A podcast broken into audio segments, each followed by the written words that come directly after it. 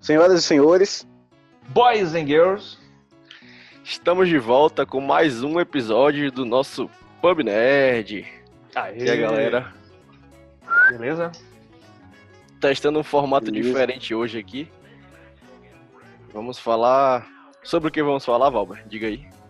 Vamos falar sobre a série do momento e, na minha humilde opinião, a melhor série de 2019 e talvez de 2020. Vamos aguardar aí os próximos capítulos desse episódio, que é The Boys. The Boys retornou agora para sua segunda temporada no novo formato de distribuição da Amazon. Vão soltar três episódios, soltaram já, na verdade. E agora, semanalmente, um episódio até o fim da temporada. E aí, vocês gostam desse formato? Preferem assim ou todo de uma vez? Particularmente, eu acho interessante, porque gera conteúdo pra gente, né? Que a gente tá trabalhando com isso. Então é ótimo do nosso ponto de vista. Mas é muito legal você ficar criando teorias, episódio por episódio. Isso acontecia com Game of Thrones, isso acontecia com Watchmen. Então, eu tô gostando desse formato. Igor, você acha que?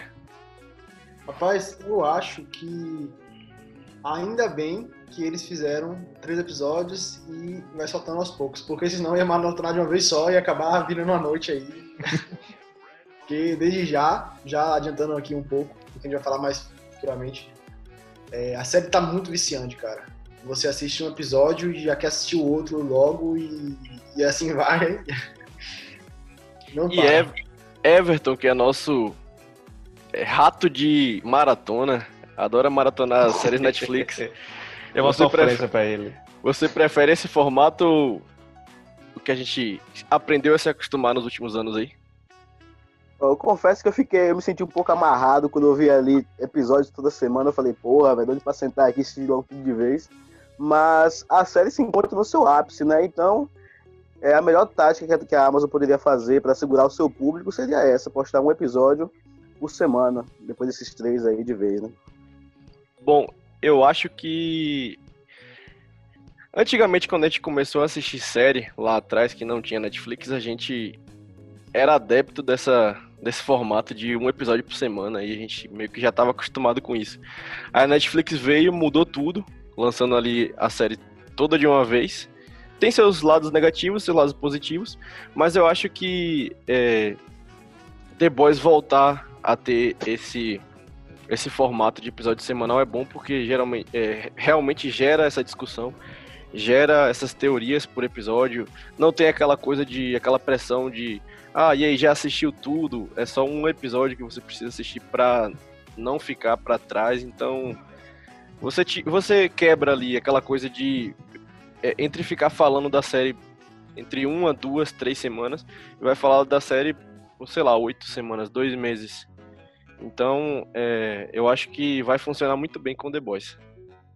Só uma crítica. Lançou três episódios e ainda tem gente que não conseguiu assistir os três, né? Alô, Pub Nerd, vamos acordar pra vida.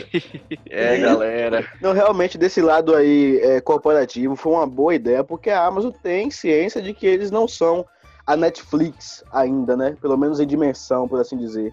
Então, quando você lança uma série tão boa quanto The Boys, é interessante você dar um tempo pro pessoal. Não, vamos postar aqui um por semana. A pessoa aí pega os outros seis, sete dias, assiste a série, a maratona ali, ou então um por dia, dois, três apps por dia, e aí consegue acompanhar, né? Consegue ficar é, acompanhando um episódio por dia. Então é uma tática muito boa e convenhamos, né? O valor aí que não tem nem desculpa a pessoa não, não- aceitar, né? 10 reais. Você tem essa daí e outros vários serviços muito bons. É, Eu é- acho que o principal motivo é, não é gerar conteúdo, não é gerar discussão. Eu acho que o principal motivo da Amazon é dinheiro. Sim. E é você assina por um mês, e aí o primeiro mês é grátis, e você maratona e depois cancela, beleza. Com esse esquema deles aí de lançar três e depois um por semana, você vai prender a pessoa pro mês seguinte. Então a galera que vai assinar vai continuar pagando, né? E não vai dar esse, esse calote, entre aspas, né? Esse, Esse essa Miguel. brecha, essa brecha, né? Esse Game Pass do Netflix, do, do streaming. A gente tem que dar os méritos que quem trouxe esse formato para o mercado do streaming foi a Apple. A Apple meio que ela ficou ali na esperando o momento para lançar o seu serviço. Hoje tem aí, não é dos mais famosos, talvez seja até um dos que tenha menos assinantes no Brasil, principalmente, mas ela lança nesse formato, três episódios e aí semanalmente cada um um episódio, até acabar a temporada da, da série. Então é, é o estudo do mercado dando certo, né? Mas falando de The Boys, vamos fazer uma breve um breve recap do que aconteceu na primeira temporada. Vocês estão com tudo aí na cabeça, porque a segunda temporada começou quase que alguns dias depois ali, né, dos acontecimentos da primeira, então vamos lembrar um pouquinho para o nosso público o que aconteceu. Então The Boys, ele é baseado no HQ e conta a história do que seria uma Liga da Justiça um pouco realista barra sombria. Então você tem ali o herói que representa como se fosse o Superman, a heroína que representa a Mulher Maravilha, o Aquaman, o Batman, assim por diante. Só que ele tenta trazer para a nossa realidade, ou seja, não é 100% bonzinhos e também não são 100% malvados os vilões. Então você tem ali, por exemplo, empresas patrocinando esses heróis, o uso de mídias sociais e uma série de outras coisas, né? Ou seja, os heróis eles são celebridades.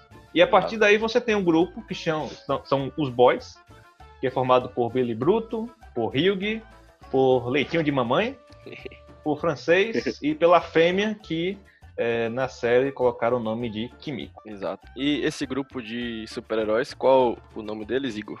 Os sete. E são, tipo, os super-heróis mais famosos da empresa. Porque a Vogt, ela é uma empresa de farmacêutica, né? Que, que o, o seu principal produto é, ou melhor, eles usam dos heróis para poder anunciar os seus produtos, né, de certa forma. Exato. E, e, quem faz parte dessa equipe, Everton? Diga aí. Pelo menos no início ali da primeira temporada. Capitão Pátria, Starlight, Rainha Maeve, A-Train, Profundo, Black Noir e Translúcido. Exatamente. Qual é a trama dessa primeira temporada? O que é que acontece ali? Por que eles são inimigos? Bem, basicamente, é, a primeira temporada, ela, ela tem como o, protagonista Hugh, né? A trama começa quando um super-herói chamado Tremala, que é um dos sete, ele acaba atropelando a namorada de Hugh e matando ela, né? Com sua super velocidade. E aí ele acaba ficando puto com os super-heróis e, e acaba percebendo, acaba descobrindo que eles não são o que eles se vendem né? na TV, no, nos jornais, na, na, mídia. Ou seja, tem um, um, lado podre ali por trás. Na verdade, eles são totalmente o contrário do que eles pregam ser. E aí ele acaba é, conhecendo esses outros caras, né? Que são denominados The Boys. E eles é, ficam com o objetivo de desmascarar eles, de meio que mostrar a verdade, jogar a merda no ventilador. E aí é, a trama ela começa a partir daí, né? Deles tentando quebrar o, o sistema. Exato. Então nosso querido Billy Butcher, ele sabe ali o que aconteceu com Robin, a ex-namorada de, de Hugh, e acaba convencendo o jovem a se juntar a eles ali numa espécie de vingança, num, tentar desmascarar os super-heróis, tentar, como você falou, mostrar os podres deles mostrar para a sociedade quem eles realmente são. E aí é que entra a Starlight, ou Stellar. E aí, Valber, quem é essa personagem? Por que ela é importante? A Starlight, ela é o, o, membro novo do set, né? Isso na primeira temporada, nos primeiros episódios. E é aquela menina de família, de bem, né? Evangélica, criada numa cidadezinha. E ela acaba sendo convocada para fazer parte do set. Só que a partir do momento que ela é convocada, ela, ela tem esse choque de realidade, como o Igor falou aí. Que os heróis, eles não são heróis, só na frente das câmeras das pessoas. E por dentro aquela podridão, né, moral, ética que a gente vê. E aí ela tem exatamente essa crise de identidade, né? Ela tá no meio ali de pessoas, está no meio de um contexto que não é nada a ver com o que ela acreditava e com o que ela espera para a vida dela. Exatamente. Já chega na, tem aquela icônica cena ali, né, na primeira temporada, da chegada dela na torre e o caso de estupro que acontece com ela. Nas HQs é um pouco diferente, mas eles retrataram isso na série e na, na ocasião chamou muita atenção da, das pessoas que estavam assistindo. E uma, uma das coisas que The Boy ele se destaca e chama a atenção é que eu não sei vocês, mas quando eu assisto uma série, eu tento me, me inserir naquele universo, sabe? Quando assiste uma série, joga um jogo. Uma das coisas que The Boys ela mostra é um universo de super-heróis com bastante realidade. no sentido de que é, eles mostram como seriam de fato se houvessem super-heróis, né? Ah, pessoas é, é, indestrutíveis, pessoas que, que sem lei, entendeu? Sem precisar seguir leis. Por quê? Porque os super-heróis podem fazer o que quiser, basicamente. Tipo assim, um policial, um policial ou, ou a lei ou alguma coisa não vai deter um super-herói. Vão prender um super-herói, de certa forma. Então, eles acabam tendo essa liberdade exacerbada e diferente do que a gente vê nos, nos nas HQs tradicionais, Marvel e DC, em que os super-heróis eles seguem uma linha de ah, vou seguir tudo certinho aqui e eu sou um cara perfeito. Diferente dessas, dessas HQs, em The Boys, eles acabam sendo o que o ser humano é, né? Que é falho, que é, é, comete, comete erros, que é corrupto, é, de certa forma. E ver, ver essa realidade é o que torna a série um destaque das outras, de certa forma. E o interessante também é que assim, o heroísmo é a última parte da última parte que interessa a eles, né? Então ele está preocupado com o universo cinematográfico deles, que são os filmes, com os contatos publicitários, com as premiações e tal, as fotos e tudo mais. Quando sobra um tempinho, ah, tem um caso aqui, vai lá para né, fazer média com o povo, vai é, ajudar ali um, banco que foi roubado, vai matar um terrorista e assim por diante. É, eu acho que foi, essa foi a chave do sucesso de The Boys, né? Porque apesar de serem super-heróis, a série mostra que eles são gente como a gente, de certa forma. Então eles têm problemas sociais, eles têm problemas com pessoas que podem não ser super-heróis também. E eles mostram como isso, tudo isso funciona, né? Você vê ali relacionamento entre pessoas, como por assim dizer, normais e os supers, né? Que nem o, o Billy Bruto chama. E você vê que existe ali até um certo um preconceito, por assim dizer, né? As pessoas não gostam muito de se envolver, pelo menos as pessoas que têm noção do que eles são de verdade, né? As que não têm noção do que eles são de verdade, endeusam eles, existe até um outro dizendo que não, vem de Deus, poder e tudo. E lá pro final da temporada, claro, para as pessoas, pro mundo todo, de que se trata, na verdade, do posto veio e não de algo que veio de Deus e algo do tipo. Exatamente. E aí chega um momento da temporada que os boys, eles acham o segredo, desvendam o segredo por trás da Vault. Qual seria esse segredo, Valber? O segredo é o composto V, que na verdade é uma substância criado lá pela empresa. A gente descobre isso na segunda temporada, como é que foi criado, né? Todos os procedimentos e tal, quando é que existiu. E esse composto V, ele é introduzido em crianças, em bebês, e a partir daí se desenvolve as habilidades, né? Ou seja, não tem nada ali sobrenatural, não tem nada de ordem divina, é algo puramente científico até o momento em que a gente está assistindo a série. E justamente isso é muito importante porque pode ali é, desmembrar o, os Estados Unidos que detém esse, esse componente, né, a Vault no caso, e tipo, eles ficam até falando de esconder dos outros países, que a maioria dos, a grande maioria não, dos heróis não sabem que isso aconteceu. E aí, no final da primeira temporada, a gente tem uma revelação, meio que surpresa ali, sobre o nosso querido Billy Butcher. Diga aí o que. Alerta vocês... de spoiler, alerta de spoiler. Para quem não viu, claro. Então, no final da segunda, da primeira temporada, é, Billy é reapresentado à esposa dele. E qual é o, o choque disso tudo? É porque um dos, uma das motivações de, de Billy Butcher, Billy Bruto, era exatamente vingar a morte da esposa dele, que ele acreditava que tinha sido feito pelo Capitão Pátria, né? Pelo Homelander. E aí, na primeira temporada, a gente tem exatamente essa revelação. É, e algo interessante também é que no final da temporada, além de dele reencontrar a mulher, ele descobre que a mulher ela tem um filho e esse filho é, é filho do Capitão Pátria. Então toda a história ali estava confundida e a gente acaba descobrindo também que até o Capitão Pátria não tinha conhecimento disso, né? E aí fica meio um, um choque ali de final de temporada. E uma coisa que a gente só vai descobrir lá na frente, logo nesses três episódios da, da segunda temporada. Então chegou o grande momento que os nossos ouvintes estão esperando a segunda temporada. Digam aí, e aí já assistiram os três episódios, o que estão achando, o que chamou mais a atenção de vocês. até agora? Eu assisti naquela ordem que eu lhe falei, né? Assisti o primeiro, depois sem querer eu assisti o terceiro e depois o segundo. Não me pergunte como eu consegui esse feito, mas eu consegui. E o, o assim, o que me chama a atenção é, eu vou começar pelo lado um, um, pouco estranho, que seria o protagonismo ou a falta de protagonismo de Hugh no começo dessa segunda temporada. Então você percebe ali o Hugh ele deixado um, um pouquinho de lado pela própria trama, né? Por opção dos diretores, para dar um foco maior lá em Billy Butcher, para dar um foco maior lá nos, no set, né? A nova heroína que chegou para substituir o Translúcido, a Stormfront ou a Tempesta, para aqueles que assistiram dublados, mas eu posso dizer que essa segunda temporada ela começou exatamente ali como a primeira terminou, com os dois pés na porta, mostrando para que veio e não perde tempo. E você percebe isso no nível de bizarrice que acontece, né? No segundo episódio a gente tem lá um, uma bizarrice nível 8000 do Profundo, que é o meu super-herói preferido depois do Capitão Pátria.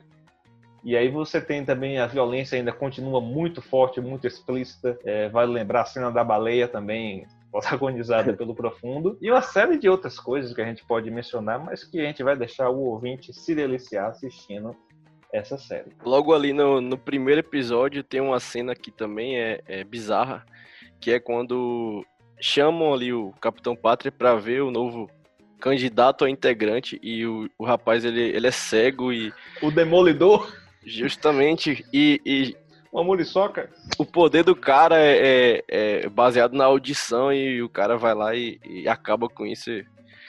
Já mostra então para que veio a série. E, e, Capitão Pátria tomando ali o, o, o leite, né? O, o chamito é, é o ponto alto da temporada. E é interessante também falar que a Starlight, o que eu percebi nesse começo da segunda temporada, é que começou a digamos, colaborar mais com a Volt, né? Pra, com a Volt, né? Colaborando ali nos, nos eventos, participando mais. Botou até uma peruca ali cacheada e tudo. Então eu percebi que ela começou a colaborar mais ali. Uma coisa que eu, que eu reparei que a série tá tentando mostrar é, com essa fala de Everton aí, que a Starlight ela tá tentando é, colaborar mais com a Volt, é que eu acho que a série ela tá querendo mostrar que os super-heróis eles não eram necessariamente corruptos e que a, a, a, medida que o tempo foi passando, à medida que, as, que eles foram vendo esse tipo de coisa, acabou infiltrando isso no próprio caráter deles, entendeu? Um exemplo que a gente pode ver nessa segunda temporada também, que eu não vou me aprofundar muito, mas já vou deixar um pouco é, explícito, é a própria Maven, que a gente mostra que é, a série a volta do cão arrependido. Yes. ela fez coisas que, que não queria, que ela fez coisas que, que não estava a fim de fazer e foi forçada a fazer. E que com o tempo acabou isso ficando normal, né, para ela. Uma coisa que banal. Exatamente. E uma coisa que eu gostei também da temporada é que é, eles começam a, a, de certa forma, expandir o universo da série. Porque desde que a gente teve a notícia que Jason Eccles, nosso Jim de Supernatural, que ele estaria na próxima temporada, é, Falou-se muito que ele ia interpretar o Soldier Boy. Para quem não está familiarizado, ele é um dos primeiros, ou o primeiro super-herói ali da Vault. E já está mais velho, então ele não está mais atuando. E nesses três episódios eles citam o Soldier Boy, se não me engano, no primeiro episódio eles citam. E coisa que na primeira temporada não, não se cogitou, tipo, eles não falaram muito do universo da série, com exceção ali do, do background de, de Billy, muito foi ignorado, então é, a série está começando a se expandir no sentido de, de conseguir é, mostrar mais o que tem para mostrar, né? Você percebe nessa segunda temporada também a Volt, ela voltando às origens, né? Então você tem ali toda a origem do composto V, que foi para uso militar da Segunda Guerra Mundial, né? Fica bem claro isso lá na, no início da segunda temporada.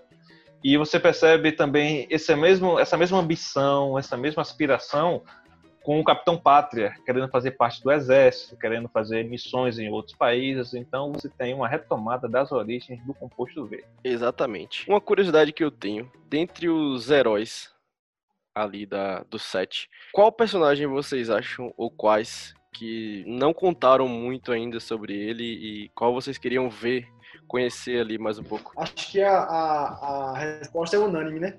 Black Noir. Black Noir. Pois é. é.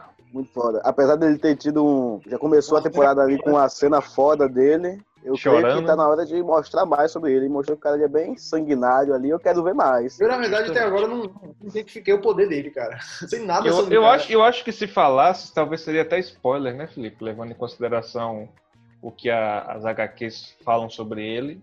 Não sei se a série vai adaptar. Mas é assim, é, é uma teoria de que o Black Noir, de que o grande vilão não seria necessariamente o, o Homelander, seria o Black Noir. Ele tem um poder, não sei exatamente como, é bem parecido com o Homelander, alguma coisa assim, e aí ele acaba se passando por outra pessoa. E aí tem toda essa questão aí dele.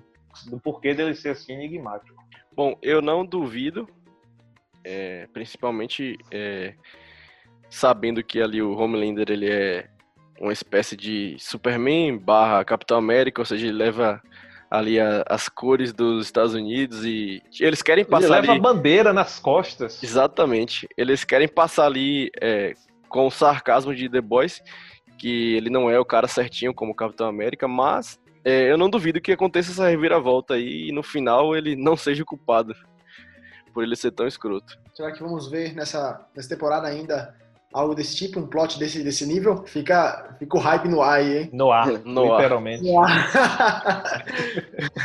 A pergunta que o Felipe fez pode também ser o contrário, né? Ou seja, qual o personagem que a gente mais se identificou, mais gostou, mais achou fofo, se é que tem algum.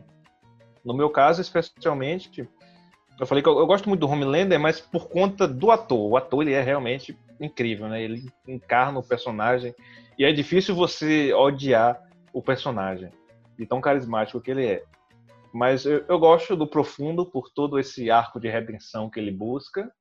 E gosto também da Starlight, que, né, é uma fofinha. Gosto de falar que aquelas cenas do profundo que mostra aquelas guerras me dá uma agonia, eu fecho o olho, não consigo assistir não.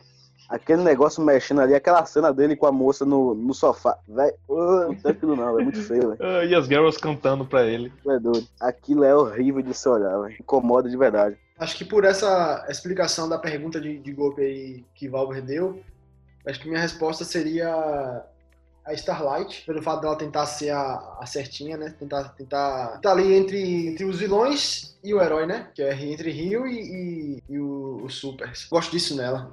Dessa lealdade, dessa honestidade, de certa forma. E nessa temporada você também tem uma explicação maior sobre a mulher, né? Sobre a Kimiko.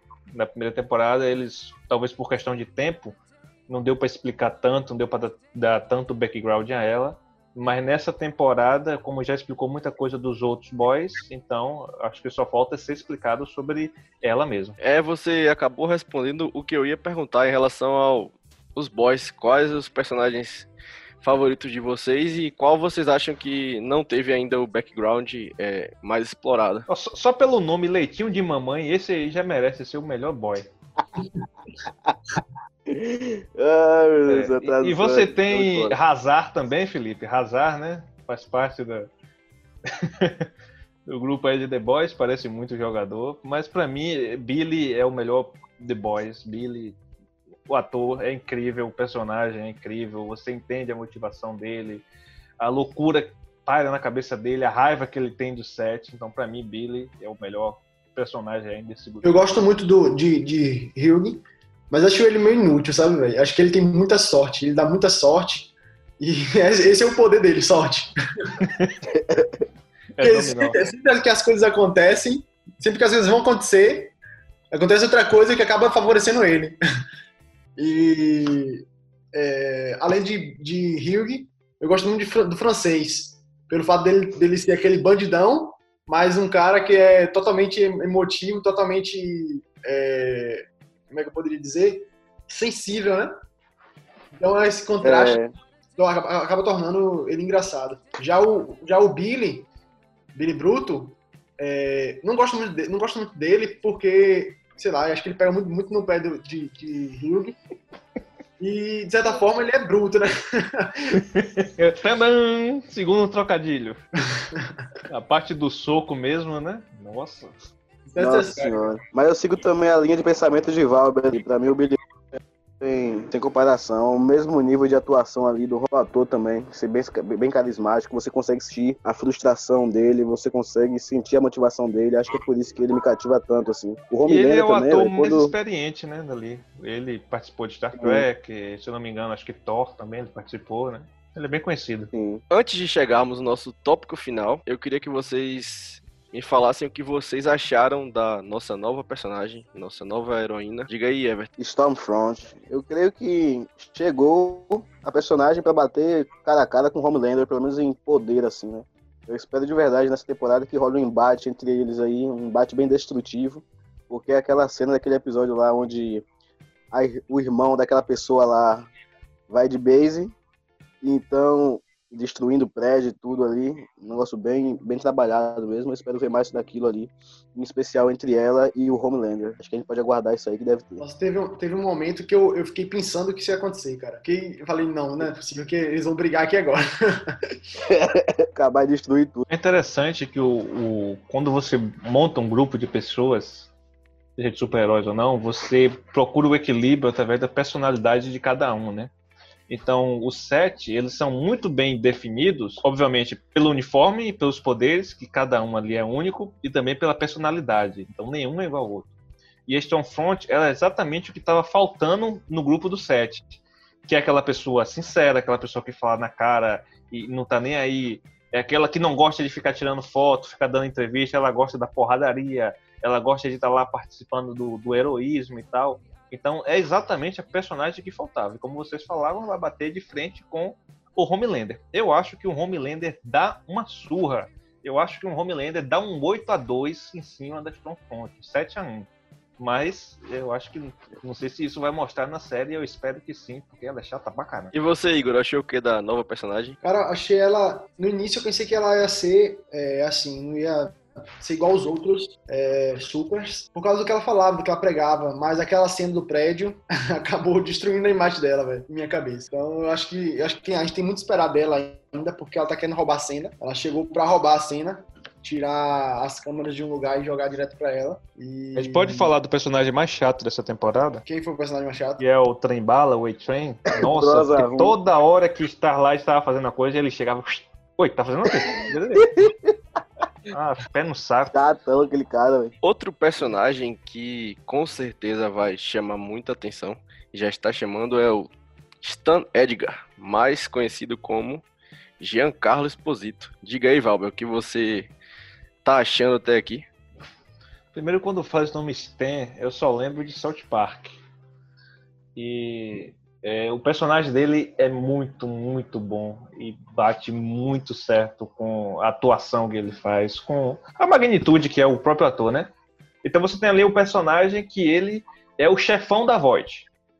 Ele é o chefão mesmo, ele tá lá no topo, só que é aquela pessoa que não se envolve muito com os heróis, ele tá cuidando mais, né, de outros assuntos, ele tá cuidando mais da área farmacêutica mesmo, da Void, produzir os medicamentos que tornam os outros heróis, do que se envolver lá com contato de publicidade, com um chilique de herói, não sei o quê. E isso casou muito certinho com o ator Giancarlo Esposito. Muito boa participação. Cara, sinceramente, eu, eu lembrei muito, muito do, do, do Gustavo, né, do Breaking Bad. Você, né? Quando ele. Quando aquela cena contra o Homelander, cara. Ficou sensacional. O cara, como é que um, um, um ser humano comum bate no peito e, e, e enfrenta o super-herói mais forte do universo apenas com palavras. Incrível, velho. Bom, galera, além de acontecimentos inesperados, é, escrotice de super-heróis e muita pancadaria, o que vocês esperam dos próximos episódios aí de, de The Boys? Eu creio que daqui pro final dessa segunda temporada, que Rio e Starlight ficam de boa logo e casem. E o embate que tô guardando, Noveleiro. Ô, oh, velho, deixa meu dorama em paz. E o embate que tô esperando de Homelander e Stormfront. Eu preciso ver isso. A gente precisa ver o embate desses dois. Eu gostaria de ver mais um background sobre o Cat Noir. Ou, oh, Cat Noir, Jack Noir. corta isso aí, corta isso aí. Eu gostaria de ver mais um background sobre o Black Noir. Mais um. Falar sobre, sobre quem ele é de verdade, né? Sobre os poderes dele. E também esperando um plot daqueles, hein? Entre, entre a trama em si, né? Pelo decorrer do que tá acontecendo nesses três episódios, tá parecendo que, que tudo vai se resolver, que vai dar tudo certo, mas a gente sabe que não vai ser bem assim, né?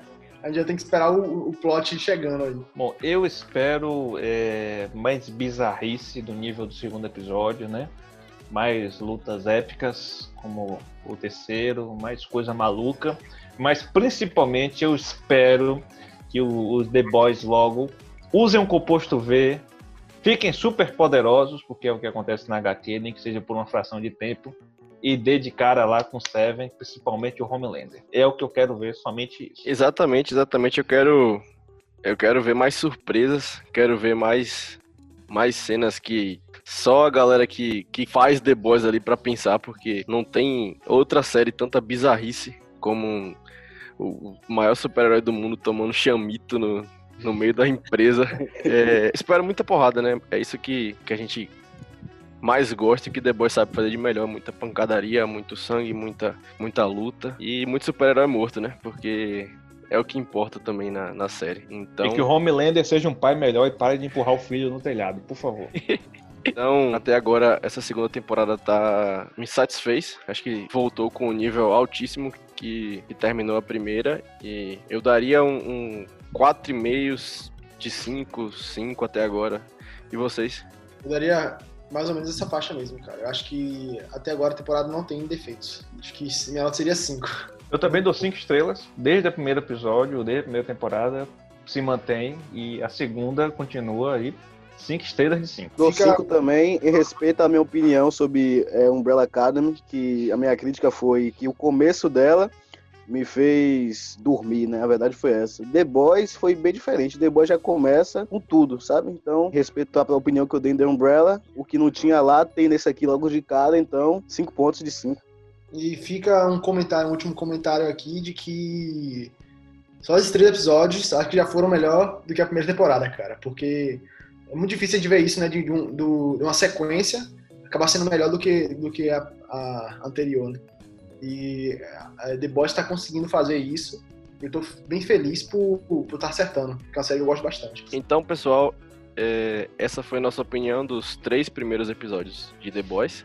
Estaremos aqui semanalmente, ou tentaremos estar, para falar sobre os próximos episódios e também sobre as outras notícias barra estreias relevantes das semanas. Lembrando que The Boys já tem uma terceira temporada garantida. Serão mais cinco episódios ou seja, mais cinco semanas até o fim da segunda. Então a gente se vê por aqui nos próximos episódios. Falou, pessoal. Até a Valeu. próxima. Tchau. Falou.